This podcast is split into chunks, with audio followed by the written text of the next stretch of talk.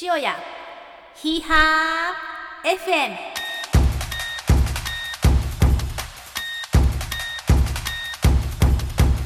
皆さんこんにちはご機嫌いかがでしょうか神戸のトレランチーム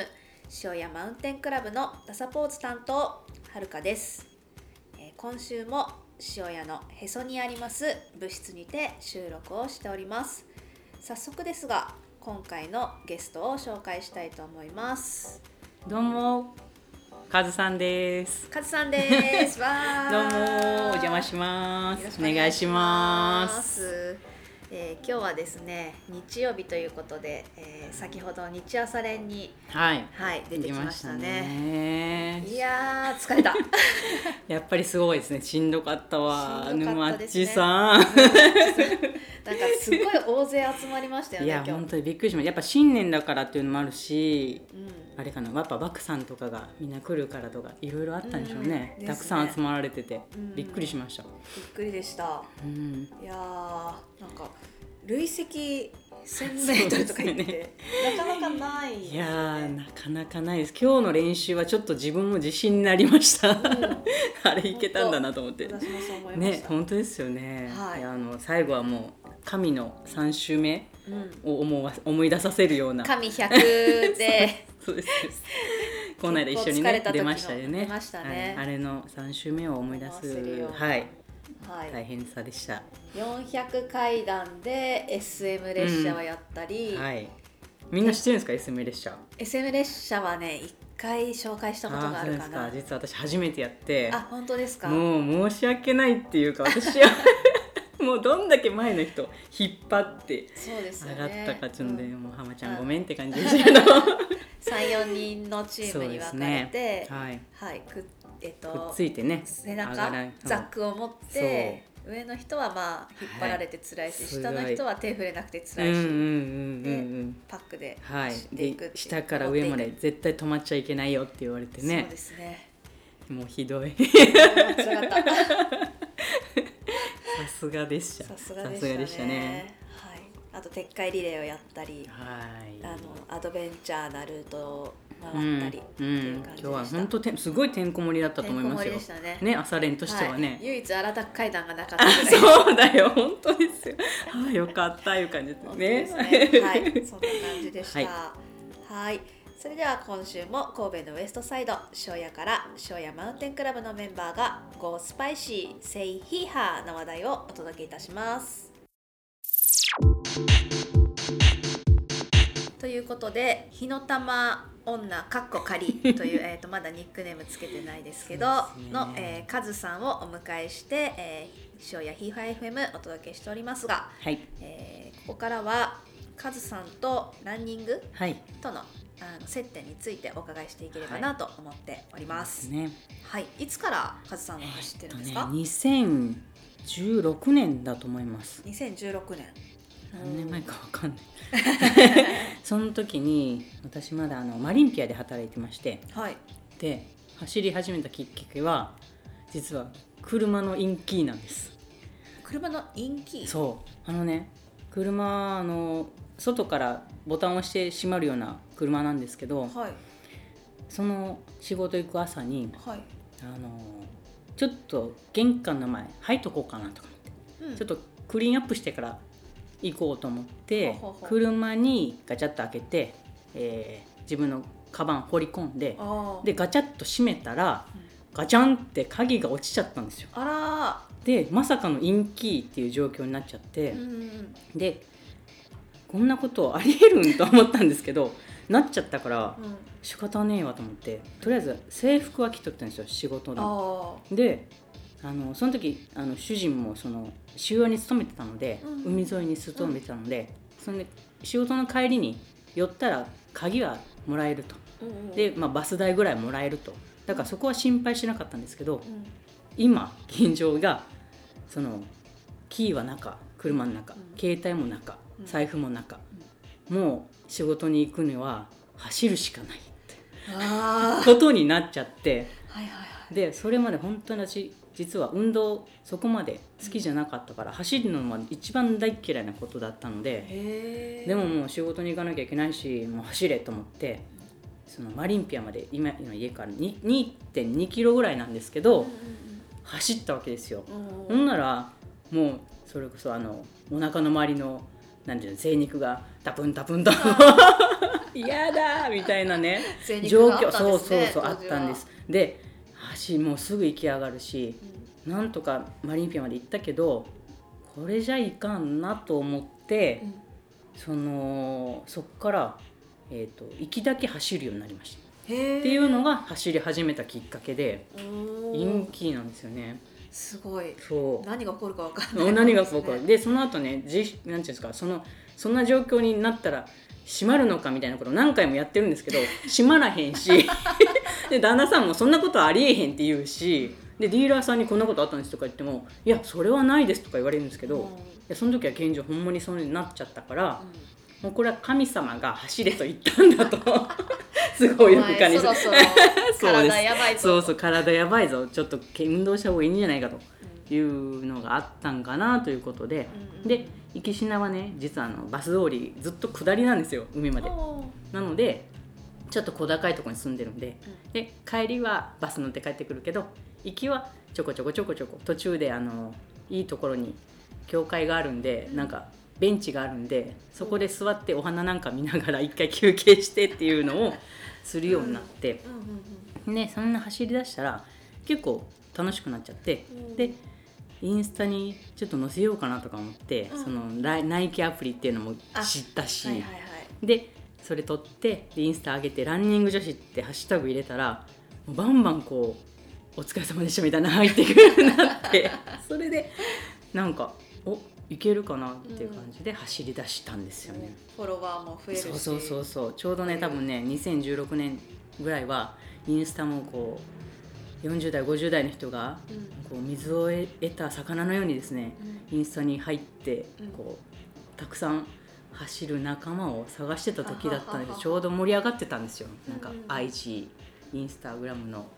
あのレジェンドとかいうのも結構レジェンドでそうなんですレジェンドとかいうのがあってねへー東京の方でしたね確か。ほうほうほうでみんな T シャツでお揃いで作ったりするのが、まあ、それがすごい憧れてねみんな、うんうんうんそういう時代時代っつったらあれですけど、うんそういう時期やったと思います、へえそうなんでだそういう波に自分も乗れてうんでフォフォロワーさんもわーっと増えて、うんうんうんですごい面白くなっちゃって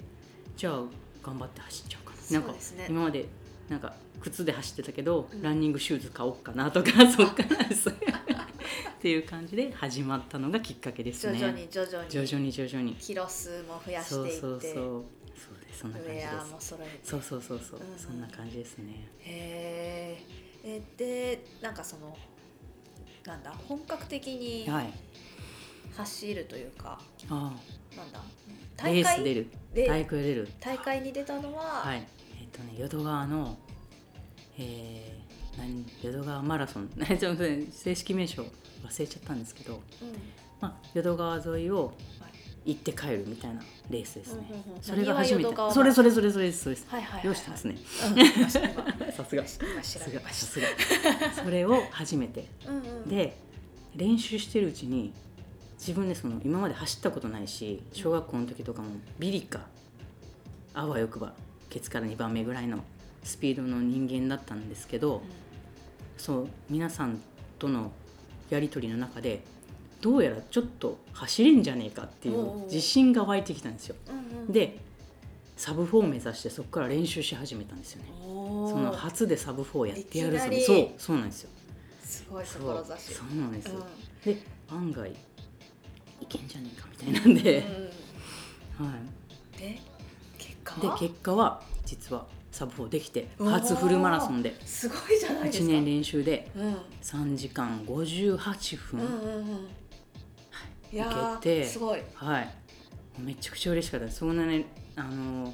Q ちゃんが来てくれるレースだったんですよははははだかはら Q ちゃんがね35キロ地点ぐらいにいてくれて「うんサブ4いけるよ!」とか言って言ってくれておーハイタッチしながらあいけるんだと思ったらもうそこで泣きそうになってでももうでもはいいっぱいいっぱいじゃないですか、うん泣いたらこれ走れなくなると思って、うんで抑えて ー捉えてみたい ななりながらど「うするかキューちゃんありがとう」みたいな「絶対やるよ」みたいなバーって言ってたら、うん次ね本当にねあと 200m ぐらいの時に娘がうん息子とお母さんがねあの預かってもらってたんですけはどいはいちょうど淀川ってあの地元なんではいはい来てくれてたんですよあ。ら、で「お母さん」とかって声がかかってうんまさか来ると思ってなかったからうん「えっ?」て振り向いたらいてうんでそこでもう私もう号泣しそうになってまた もうにやもう肺が 呼吸ができなくなるという。ラストスパートなのラストにスパートそうそうそうでも、まあなんとかそこは抑えて 平常心平平常心ゴールまで平常心みたいなあとちょっとということで、うんなんとかサブ3じゃあまあなんとかサブ4サブサブ4でできてだからおー初レースでサブ4ができたっていうのがもう自分でもすごい嬉しかってすごい、そんで今までその走ることは全くう大っ嫌いだったけどんうん長距離だったらできんじゃねえかっていうところで、うんうん自分的にはそこでちょっと開花したっていうかすそう年がまだもう40になってたかなごい、うん、なんですけどこっからちょっと楽しめんじゃねえかっていうのが、そっから始まったんですねな。んかその一つのターニングそポイうントそにうなったそうってなんこでとすですよねね。。はい、初のレースうんうでんうんでした。でそのフルマラソン目標達成達成しちゃったじゃないですか、うんうん次なる目標は何にしたんですか、次はねまあその後はやっぱりせっかくサブ4できたから次はちょっと50分切りとかいう感じですぐに寛平マラソン出てうん、で46分とかできたのかなあすごいそうそうだからそのの一番乗りに乗ってたんですよねその時 1年目がえーもうそっから全然タイム縮んでないんですけどいやいやいやいやすそごい、うんんな感じでまずはもうスピードっていうかタイムを縮めるっていうところに目向いてたんですがウルトラも好きで、うんえっとね、あじゃそうあ距離を伸ばす方に行ったと、そうそうですうねん、その自分の強みは何だろうって思ったら案外その長距離だったらそう今まではそんなこと思ってもなかったけど長距離だったらいけんじゃねえかっていうのがうんまずあったからだからちょっと距離伸ばしてみようってうんうんどこまでできるんだろうっていうのがうん多分そこの次の挑戦やったんですね。うんうんううんん、そうですすごいそその頃はまだ1 0 0キロ走るとは前思っ前てなでかすったそうですでそうでその2018年かな18年かな1718年かえっ、と京丹後のウルトラ、うん、うん、えっと100キロ100キにロ挑戦してうん、で80キロまでしか行けなかったんですその時は、そうだったんですねはいまあ、特にろ長距離の練習をしてたわけでもなくうんうんなんかとりあえずやってみようと思って行ったからうんまあ、そこまででしか行けなくて、うんもうそれ以上はもう走れないっていうところだったんで、うんうんうんまあ、その時はもう仕方ないなって感じだったけどやっぱ悔しくってそこから1年また練習して、うんで2019年にはその京丹後が100キロ結構余裕で完走でき余た裕で感じであはーい、でした、はすごい結構負けず嫌いな、い、負けず嫌いもあるっていうかもうこう悔しさはあったんですねうんあんまりヘラヘラしてたけど そのゴールの時はうん、あやっぱダメだったぐらいやったんですけどやっぱり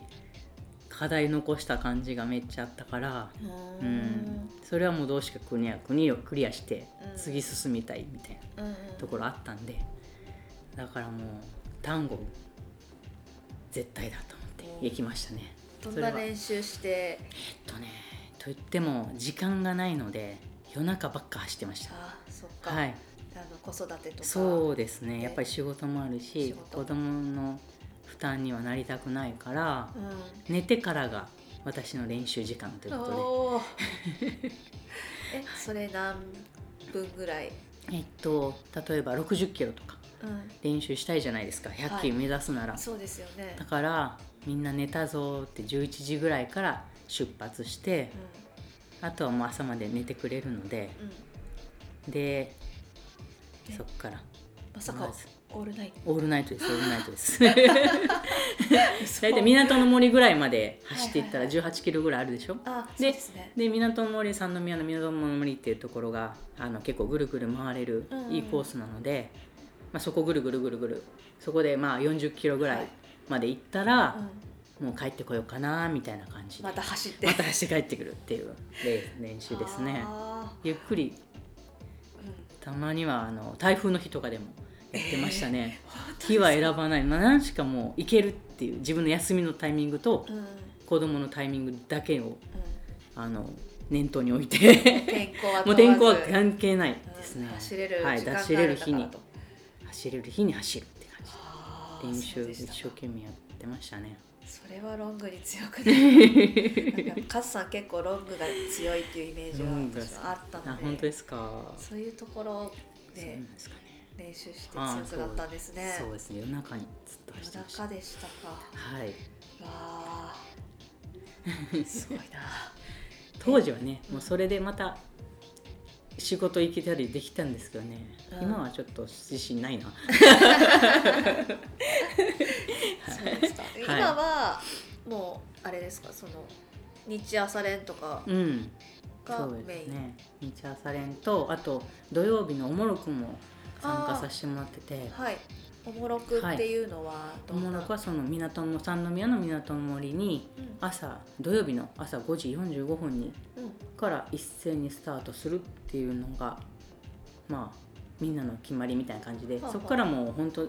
いろんな方がいらっしゃるのでうんもう3分半とかで回してる人たちもいればはいあの4分のうん大きい列車があったりとうんうんかうん私はもうキロ5で走るみたいなのをはいはい自分で決めてうん今日何するみたいな感じのうんそう自由に、はいぜ自分の目標を決めてトラックでそうです走ってるようなそ感うじですそうですそうですそれにはもう2017年か8年からあー参加させてもらってて、うん、じゃあマラソンそうですそうですマラソン始めた頃かそうらですそうですそうです、うん行かしてもらっててうんだからスピード練習はそこでやろうかなっていう感じほうほうほう本当はそれで日曜日も練習行けたら万々歳なんですけどもうまあしんどいんですよね うん しんどいですねねだから本当はねうん希望としては土日をそこでねうんうんできてっていうのがあるんですけどまあ土日実は仕事も休めないのでああはいだからちょっとなかなか行けうんなうい、んに休み仕事の休みは、はいえっと土日ではない、そうなんですようなので平日もお休みだしまあ土曜日日曜日どっちか休みみたいな感じでいただいてるので、んうん、はい、大体平日のや休みの日に子供が学校行ってから山行こうかなっていうのが一はいはいは番い自分の中では幸せな時間というか、うんうんうん、っていう感じですなねるほどはいそう山にはい入り始めたのは、今までそのロードの話だったじゃないですなか。あはいえのちゃんですえのちゃん姫はいえのちゃんはサウルスえでっ知とり合っねた。いや違うんですよえのちゃんはねその2019年ぐらいにパンを食べながらマラニックしようみたいな会があったんですよ、はあ私が主催でうんあ主催？そうそうそうへ主え催ででもうその誰でも来れる子おいでみたいな感じで、うんなんしかパン屋さん美味しいとこいっぱいあるじゃないですか神戸ありますね神戸三は宮に。うん、でそれを巡ってうんで最後はあの餃子食って帰るみたいな もう食うしかないぜみたいな会だったんですけど、うんうん何人か来てくれてそこに、あのえのちゃんが来てくれてたんですほうよほうほうでそこで初めましてでうん2019年かでえーっとまあ向こうもいろいろ走ってるしうん長距離もやってるしっていうのででなんかいろいろ遊ぶようになってほうほうほうほうほうであのスコーンのノブさん皆さんご存知かと思うんですけどあのスコーンのノブさはんい、イベントでもスコーンを売りに来てくれてるあの、はい泉佐野からわざわざ来てくださってるノブさんノブさん Q ちゃんに勝った女へーノブさそうですねんの店にもうん2人で車乗って行ったりとか、うんでちょっと気になる店あるんだよとかやったら2人で一緒に遊びに行ったりしてランニング以外にも遊んでたりしてである日その2020年の「鉄海5」のイベントがほうほうあったんですよ。うんでそれに来ないかって言われて、はいそれまで山一回も走ったことないから、うんそんな出れないよっつったら「そんなことない」とか 言ってえのちゃんが「そんなことないよ」とか言って「いけるいける」とか言ってうん「いや何も持ってないしまずシューズないもん」って言ったら「あ貸してあげる貸してあげる」って言って えのちゃんっぽいまあサイズ一緒やったんで「えー?」とか「じゃあ借りる」っつって借りて、うんそんであのでも本当に何もなくてうん「じゃあその朝練一回行っといで」って言われてうんその時まだね5時半とかスタ5時ー半トスタートの時そうそうそうそう5時半スタートの時でで行ったら借り物の靴でねでヘッドライトない12月やからもう真っ暗じゃないですかあー真っ暗ですヘッドライトないっつったら「じゃあ荒拓さんに言っとくから」とか 言ってで初めましての荒拓さんにヘッデン借りてうんうんで何も分かってないからもうもうそ素肌にその頭に帽子かそぶうってなかったんですねそう帽子かぶってなかったんですよでそのまま借りて、うんでなんか全然トレラルの格好じゃない人が一人いてるっていう感じでね、うんその時荒拓さんと山田さんとはい3人でしかもねその荒拓さんと山田さんが宝塚からき帰ってきて朝練に参加うんっていう時やって、はいでひょこっと私が現れて、うんじゃあ行きますかみたいな感じでおー前に荒拓さん後ろに山田さんでずーっとこいやうーゆっくりゆっくり行ってくれたんですよねはいだから私もなんとかこう三福堂を走れて、うんでこう後ろからも照らしてもらって、うんうんうんでもなんとか走れるなみたいな感じでおうおうその日は終わったんですけどはいでそれが初めてのトレイルでうん SM 連が初だった初のトレイルだったんですしかも真っ暗でうん帰る帰るまで真っ暗な、あ本当にはい結構ずっと暗かったんですねそうだから私もびっくりして山の暗いところをうん走れんだっていうのが 初めてのトレイルでしハーたドル高いですそうねですしんどかったへーそこから SM のそのに日朝練に行くようになったんですかいややっぱりちょっと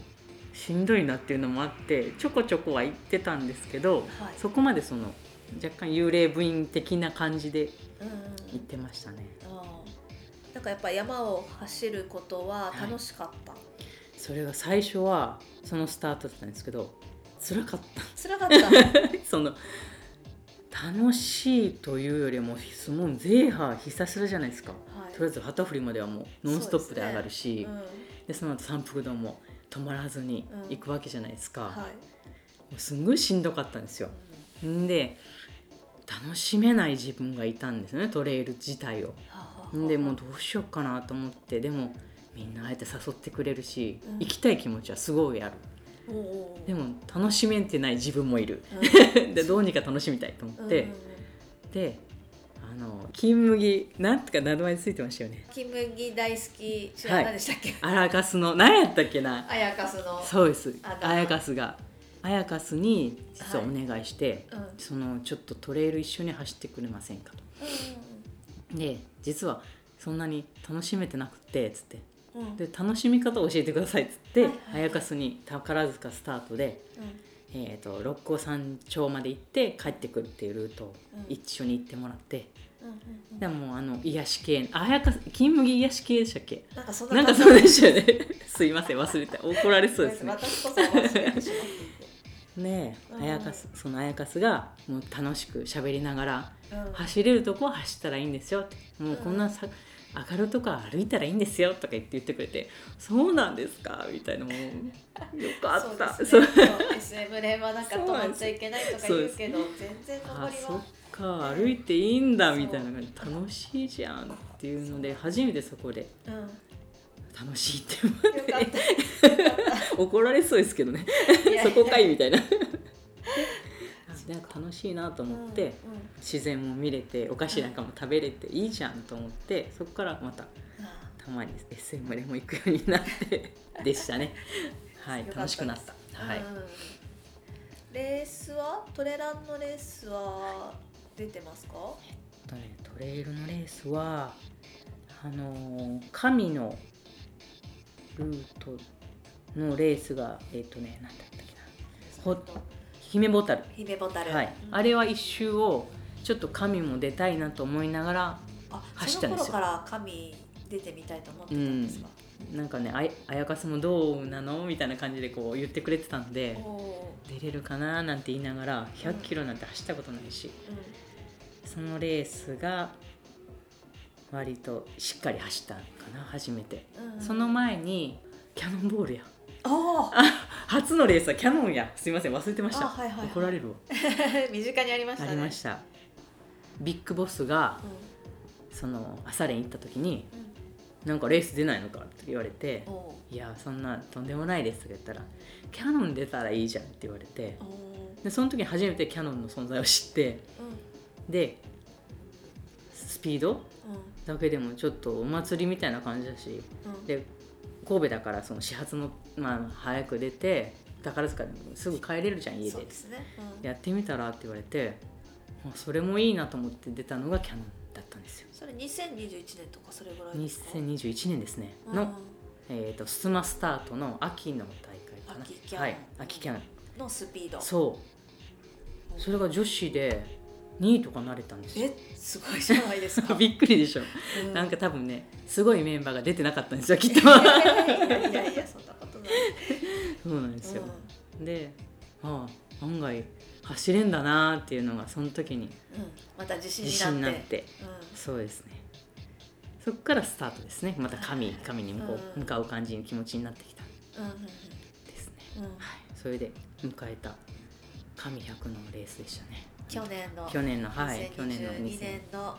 い、神100第2回目開催の時ですそうね、ですね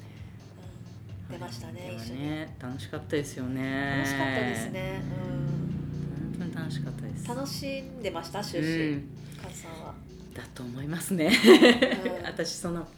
2日前に職場でぎっくり腰になっちゃってああそうでしたよそうねなんですよ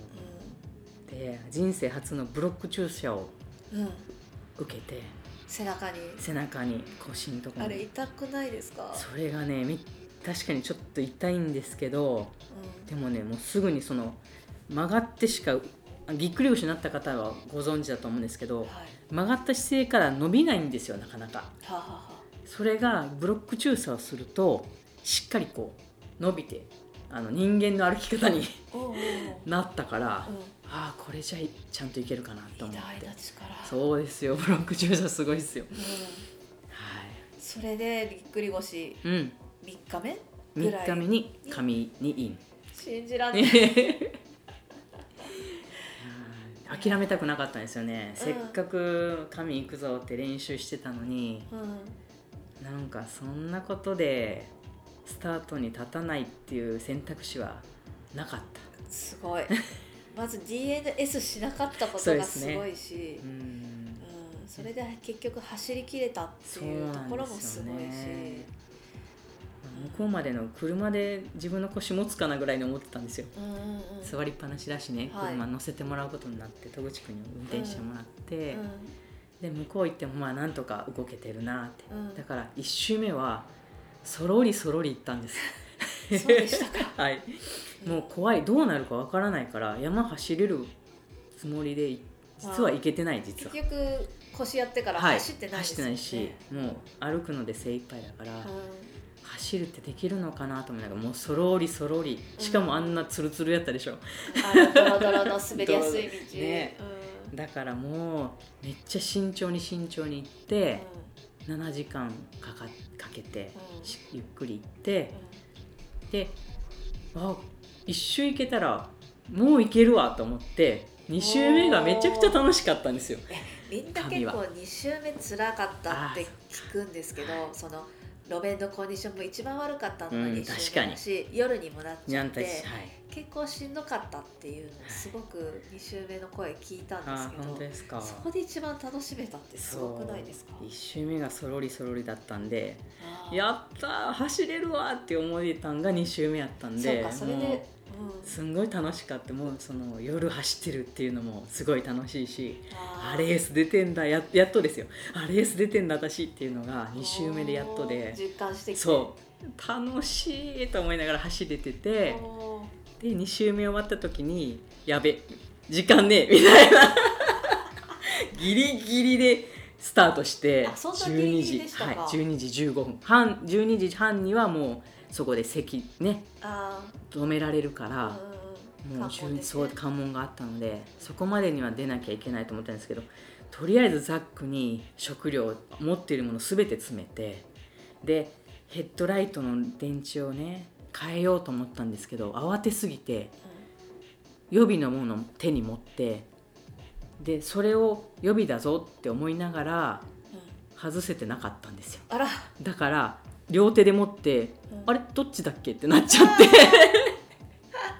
結局ねパニックそうパニックですよもう常にそのその状況でパニックになっていたんですねうんで結局つけたのは今までつけてたやつをつけたんですよあでも予備は持ってたからーうん真っ暗になったけどあその時ね一緒にあやかすも若さも走ってたからはいはい照らしてもらってうんで無事変えてライト変えれてうんで朝間を迎えたっていう感じでしたのでよかったんですけどよかったはよかっいたはいそんな感じでしうたんうんうんそうですそうですそっか三人で走ってましたもん最ね後ねそうあれも3周目入ってうんずっと一人だったんですよあ途中まで一人そうです、うん本当に誰も会えなくってへえでも私ほんでなんかちゃんと食べてなかったのであそうでしたかはいあの、うんもう実はヘロヘロになっててうんでも無理かもってなってて月明かりを見ながら無理かもって思ってたらうん後ろからあやかすと若さんが来ておおであ助かったって思ったんですよ私もその時に無理かもって思ってたけどうんあちょっと気分変えれるって思っあよてかったで一緒に行こうって言ってもらって「行きます」みたいなうでんでちゃんと「なんかヘロヘロなんです」って言ったら「ちゃんと食べてますか?」って綾香さんが言ってくれて「うあ確かに食べてない」っつってあの次の補給の時にしっかり食べてうんうんうんでそしたらちょっと元気になって、ああよかったはい、でだからゴールできたって感じでしたね。あの日はあーすご、はいいまあ、神はそんな感じでした、うんうんうんはい、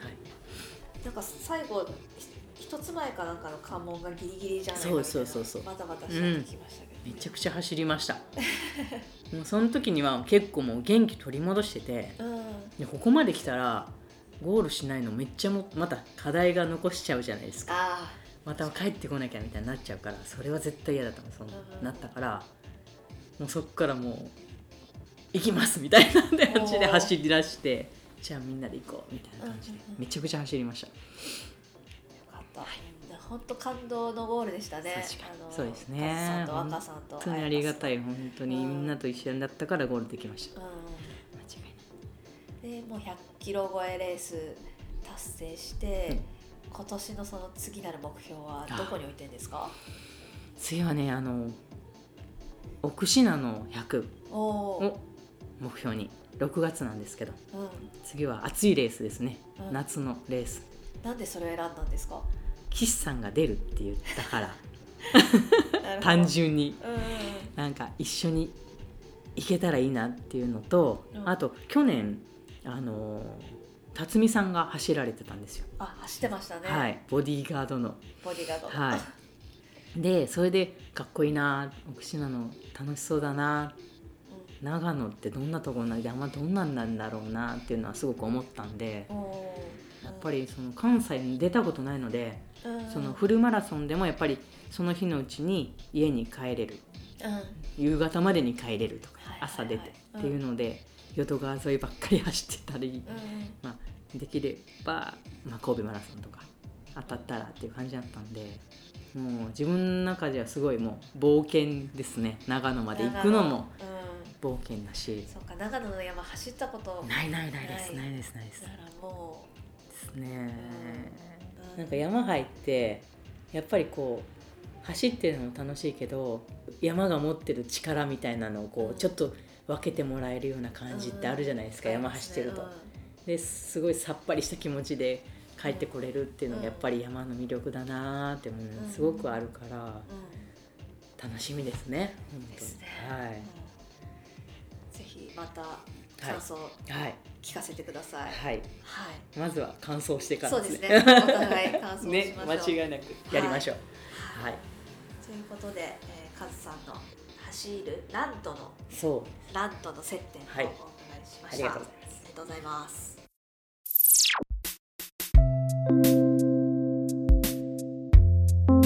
カズさんってなんかその、はいキッシーさんから前以前聞いたんですけど、はいなんかすごい波乱万丈な人生を送っている と前情報はそんなことを聞いていてそうなんですね。岸さん何言ってくれるんだよ とか。もう好き勝手に生きてきてるので、うんうんそれがこう多分岸さんの目からは波乱万丈という風に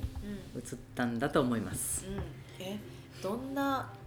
人生だったってなんか漠然に聞いちゃいますけどいやいどやうそうですね。いろいろして好きなことしてきてますね。最初に働いてたのはえっとね、あの専門学校出て介護の仕事をまず始めました。はははもうなんかねお年寄りの方が好きだったっていうのも変だけどうんほら保育所になる保育士になる人はやっぱ子供好きだったってあるでしょうんそんな感じであのもともとおばあちゃん子だったのでうんちょっとお年寄りの方に興味があったうんその人生今まで生きてきたっていうのをさい結構最後を見るわけじゃないですか背後の仕事をしてたら、うんうんうん特別養護老人ホームとかで働いてたのでうんでみんなどんな気持ちでその年寄りを生きているのかなっていうのをすごく興味があっほて、うほうほうで介護の仕事をやってました。ほううんはいそこからまだ波乱万丈のさ、そうですね感じないですけどねあそうですででですねある日ワーキングホリデーにビザがあるじゃないですか、はいはいワーホリワーホリそうそうそうえその当時はオーストラリアカナダ韓国ニュージーランドぐらいしかなかったんですけどあそうなんですね私23歳だったんですけどうんその父を早く亡くしてましてはいでお父さんに割とあの早い段階から高校生ぐらいの時かなそのこれからは英語ぐらいちょっと喋れないといけない時代だよと言われててうんうんうんうんで自分なんかじゃそれがちょっと遺言みたいななんか何遺言じゃないけど 自分に課せられたお父さんに課せられたうん課題だなそうそうそうと思っててだからちょっと英語ぐらいはちょっと勉強しとかなきゃななんて思いながらうん日々過ごしててである日あの梅田のなんかねあのイングリッシュスクールみたいなところから勧誘の電話かかってきておうおうででちょっと喋ったら楽しかったんでう「んじゃあ行きます」とか言ってうん行ったらその1年コースが100万円だって言われたんですよはあそのパーソナルでやるから。はいはいでそのしっかり勉強できるからぜひそのローンを払ってしっかり勉強してほしいみたいなうんやったんですよ、はいでその行った梅田のビルでねそんなん言われてそんなんだったら現地行っても100万使って1年で行けんじゃねえと思ってああなんでこんな梅田のビルでね日本人か、まあ、海外の先生かもしんないけどと1対1で話すんだったら海外で1年100年100万円行ったらいいじゃんって思ってよしワーホリ行こうって決めたんですよでそっから一生懸命こうずあのお給料をかすあの貯めてうんで100万になった時にビザ取ってうんおうで結構いろんな国あるんですけどうんその四季がある日本と四季がある似てるなっていうニュージーランドになんかちょっと形も似てるしうんそこにちょっと興味というかそそられほうてほうほうほでニュージーランドに行こうって決めて行きましたう行きましたで一年くらい1年行きまましたね、うんちゃんとびっしりは堀の期間を遊ばしてもらった感じでしたねそので問題は英語ができないすおう本当にあの「How are you? Fine, thank you and you」の 中学校レベルでも学校の怪しい、うんそうずっとね赤点だったんですよ英語もなんですけど、うん行ってまえと思ってうんうんで案外ジェスチャーでうん最初の3週間ぐらい乗り切ってはいはいはい辞書を片手にねでやっぱりあの日本人は割と皆さん好意的になって話しかけてくれるんですよ。おう日本人かとか言ってほうほうほ好きだよ日本人とか言ってうへえだからその言ったら私はそこに突然来た人人間日本人ですけどその前にうんそこにいた日本人がきっといい人だったんだなと思っていいイメージそうがついいイメージジがその人たちの中うにんどこ行っても「ああ日本人なの好き好き」って言われるんですよおうだからそのまだみ全然知らない人ですけどその私が行く前に行った日本人の方々に仙台のそう先代の 感謝感謝ですよね、ありがとうって、うんその人たちがきっといいことしてくれたから私もこうスムーズにはいはいそのニュージーランドの社会に入っていけるうんてる感じがあったからうん感謝感謝で、うんでまあ自分も変なことできないぞと思いな がら受け継がなきゃそうそうそう受けその日本人好きだよって言ってもらえるのを受け継げるようにと思いながらですねニュージーランドに行きましたへはいえ面白かったです。うん帰ってきてからははい、帰ってきてからはですね、えーとまた介護の仕事にまあ戻ったんですけどはいきっかけは多分二十歳ぐらいの時に「アルケミスト」っていう本を読んだんですよ。ほうほうほそれがまあ最近は結構いろんなあの自己啓発みたいな本いっぱい出てるんですけどその当時その「アルケミスト」っていう本が二十歳の自分にはもうビシビシきてねうへーその少年が冒険してう、えー自己をこう目覚めさせていくみたいな話なんですけどん冒険中に自分のそういろんな人に出会ってうで成長してもう成長していくストーリー。んうんでそれを読んで、はあ、人生って冒険だと人生は冒冒険険だとうもん、アドベンチャうーそうアドベンチャーでやりたいことは絶対やった方がいいなと思ってはははでそっからはもうその勧められてこの道行くとかじゃなくてもう自分で決めていくへー好きなことしようっていう気持ちになってその後ねおでん屋さん屋台のおでん屋さんになりましたおでんははい。あのね飲食の仕事にちょっと興味があったんですね。ははははで当時はそこまでなかったんですが今だったらあのワゴンでいろんな販売されてるみたいなな店いっぱいあるんですけど当時はそのなくあんまなくてはいはいでそういうのやってみたいなっていう気持ちはあってそのうん28ぐらいの時ですねはい、うんでもノウハウがないからうちょっと勉強したいなっていう時んにはい、し出会ったのが屋台のおでん屋さんだったんですよこれまたなんでお でん屋さんなんかねそこで働いてる50歳ぐらいの大将やったんですけどうん55やったかはいはいな楽しそうに働いてるんですよねへおーそういうのもありなんだなと思って、うんちょっと本当になんか教えてもらいたいなとえ思って、はいはいはいそのまあ屋台のやり方というよりはその人のなんか吸収したいなっていうのが大きくてで突然ちょっと弟子にしてくださいみたいな感じで。、その時まだ介護の仕事してたんですけどうんはい、弟子にしてくださいってお願いしに行ったらう何言ってんだってそんな小娘の言うことなんか聞くわけないじゃんっていう感じで、んはあ、まあ向こうももう屋台のバリバリの人だったんベでテランのうんそうですでそっからあのし昼間は介護の仕事をしながらうん、本当はやっちゃダメですけ どねはいはいはい夜はそうですねうんその終わってからそこを手伝うっていううんせーのライフワークみたいなの始まって。はいで1ヶ月ぐらいするとそこの大将ももうもうそこんなに来るんだったら もうしゃあないなみたいな感じで雇ってくれるようになってあすごいそ口う説き落とした感じですそうでねすねへえそこまでこうなんだろうする熱意ってすごいというかうんなんかだったら他のとこにしようみたいになるじゃないいでやすかーそういう気持なちらはない魅力が、があったんですねうん面白かったんですよね、うんその屋台っていう自体も面白いじゃないですかうん、なんかね赤提灯こあーう鳴らしてね、うんそこにこう寄ってくる人がねうんまたあの場所は淀屋橋っていうあのはいー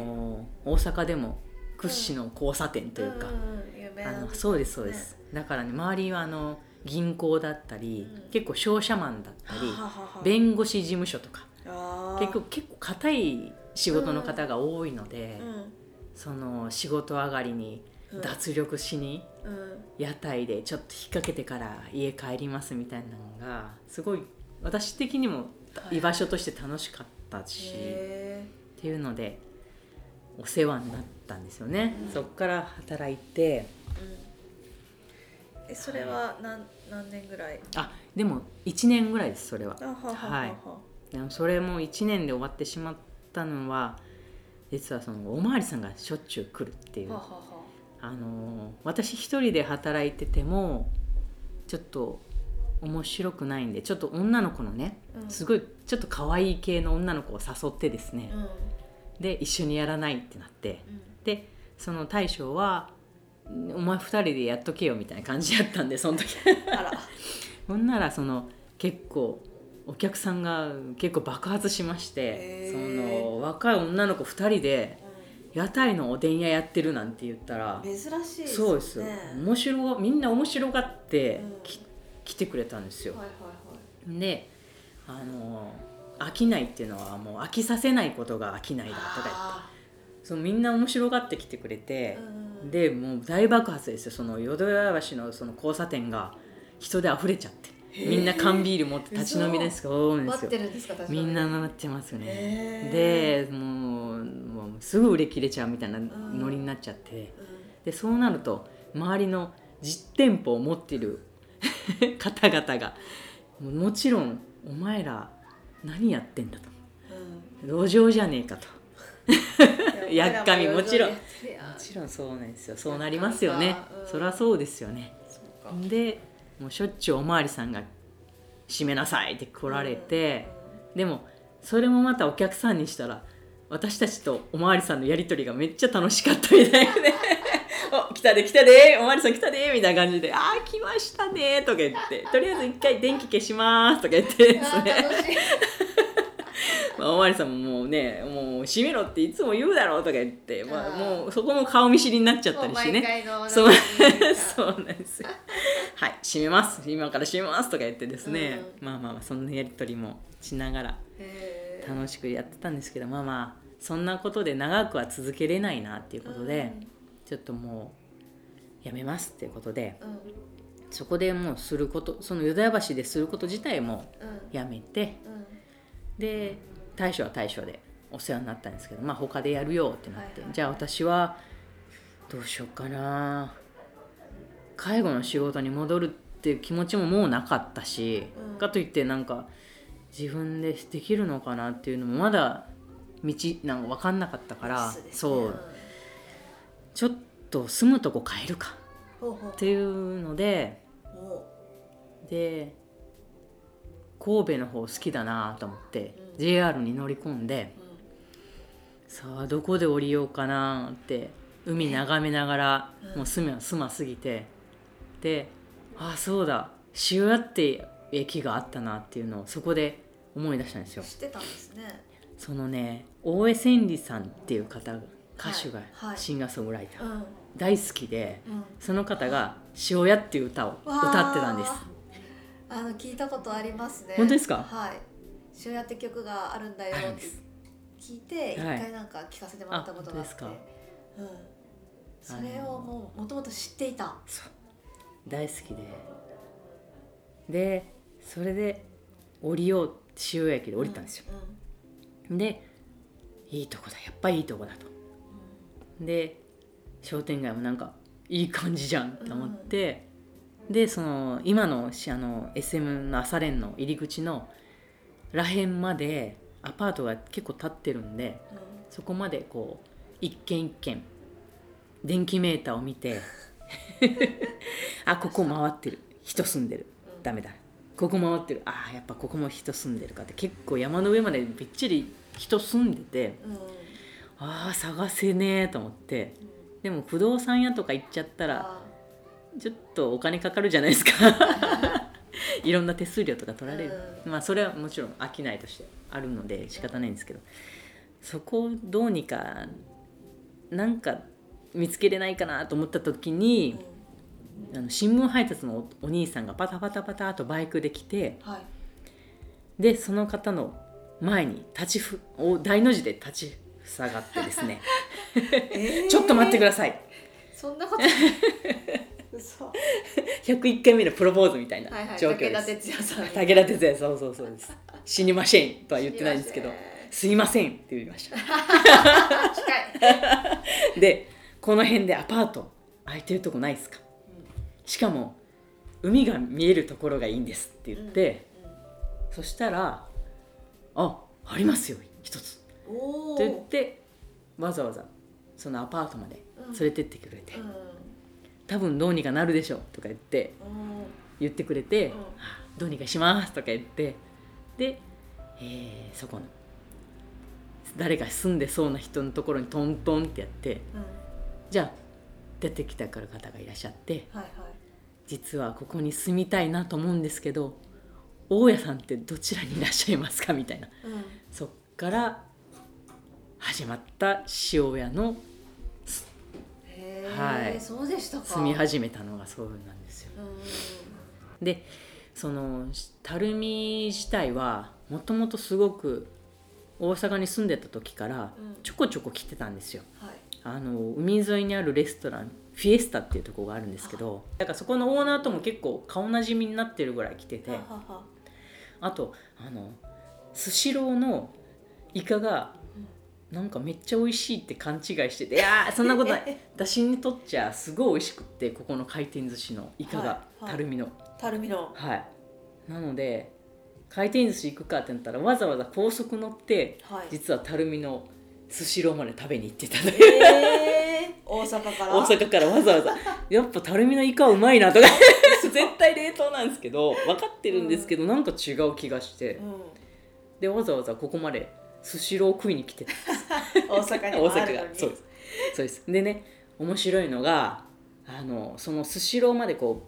う山ちょっと駅の方から垂水の駅からちょっとバス通りを上がっていくところにはい、ちょっと山側にあるんですようんはもう3キロか4キロぐらい3キロぐらいかな車でいはい行くんですけどいつもその帰り道にねうんそのバス通りを走りながら、うこの辺で住めたらなんか楽しいだろうになと思っんてたへーその場所にうん実は今住んでるんですえそのねバス本当にねーうんあの酒屋があってファミマがあってって、うん今はちょっとファミマなくなったんですけどはいあのそのバス通りにね走りながら、本当にピンポイントでこの辺住めたらいいのになってところにが今の主人のうん旦那さんの実家でで今その周辺に住んでるうんんで、へーそちょれっはと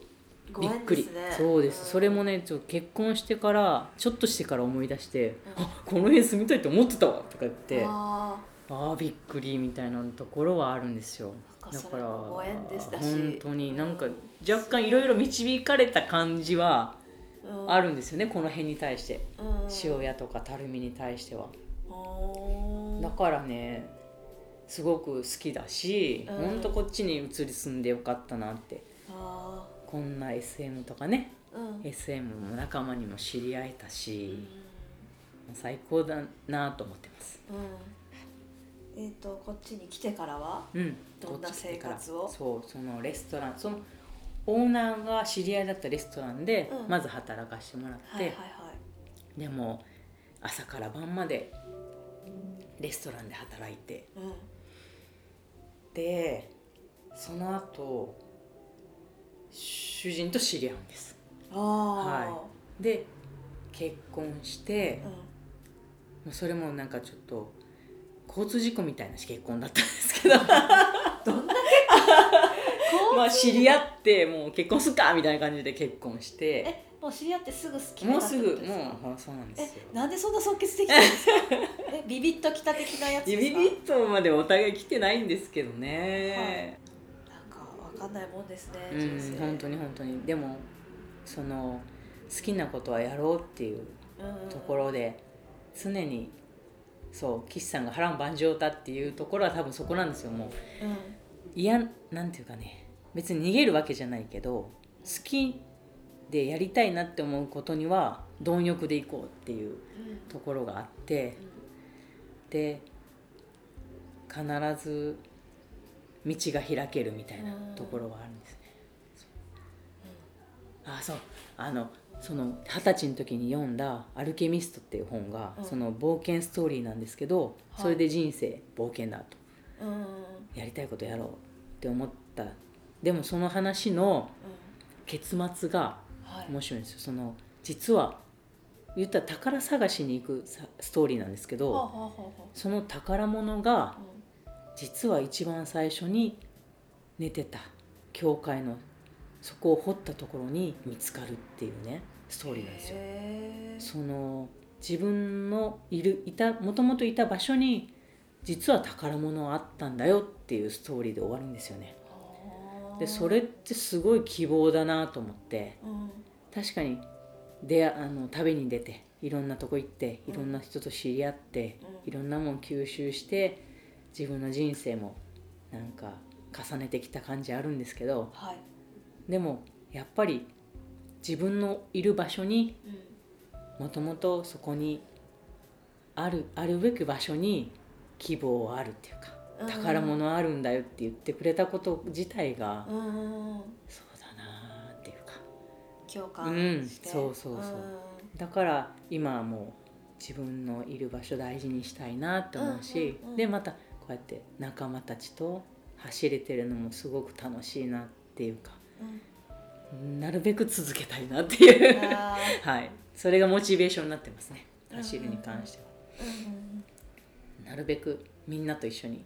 走りたいから大会も出たいし、だからあんまりまあビッグボスがいるから年のせいにはできないんですけどそれ本6もう5月で63でしょあんな先頭走ってますもん当ねすごいですよだからね年のせいにはできないなっていうのはあるけど、うんうんうんでも本当にやりたいことは挑戦し続けようっていう気持ちがかっこいいありなます頑張りたいめなちゃめちゃかっこいいです ありがとうございまうんだすしかっこいいんかなうんやっぱそのやりたいことに対してすごくまっすぐなうん信念とか、うんそうですね突き進む感というか、うんうんっていうのと自分で切り開けるっていうところもすごくかっこいいなと思います。そのニュージーランド行ってうん、どうにかなるんだっていうことはもう身に染みて分かったんで喋れなくてもその周りに日本人がいなくてもた必ず助けてくれる人がいるしうんうんうん、必ずあの自分のやりたいことに共感してくれてあ助言してくれる人がいるしうんっていうのを本当になんか身に染みて知ったんでー、うん、もう怖いもんはないぞとへ年を取れば取るほど怖いもんないぞっていう感じですーね。へ年を取るのもいいもんだなっていう感じがしまー、いす。やーいい年の取り方っていうんですか、なん わか、かんないですけうど、ん、そんな感じですと。思いますね。はい、はい、うん、楽しくやってます。素敵です。ありがとう。はい ありがとうございます。はい。ここで塩屋マウンテンクラブからお知らせです